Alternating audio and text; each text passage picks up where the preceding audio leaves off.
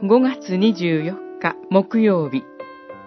主の思いは私たちを超えている。イザヤ書55章。私の思いはあなたたちの思いと異なり、私の道はあなたたちの道と異なると主は言われる。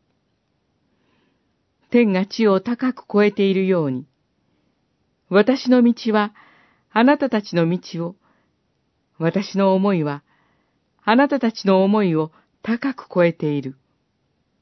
五十五章、八節、九節。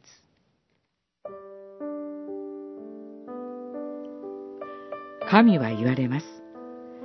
私の思いはあなたたちの思いと異なり、私の道はあなたたちの道と異なると。私たちの思いは、魂が満たされることを求めて、いろいろと考えながら、さまよいます。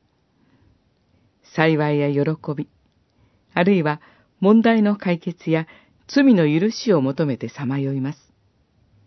しかし、私たちの魂は、私たちをはるかに超えている主の御言葉に聞き従うときにこそ、真に満たされます。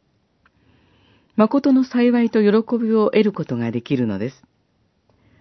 私たちの思いを超えて、罪の許し、問題の解決を得て、平安に行こうことができます。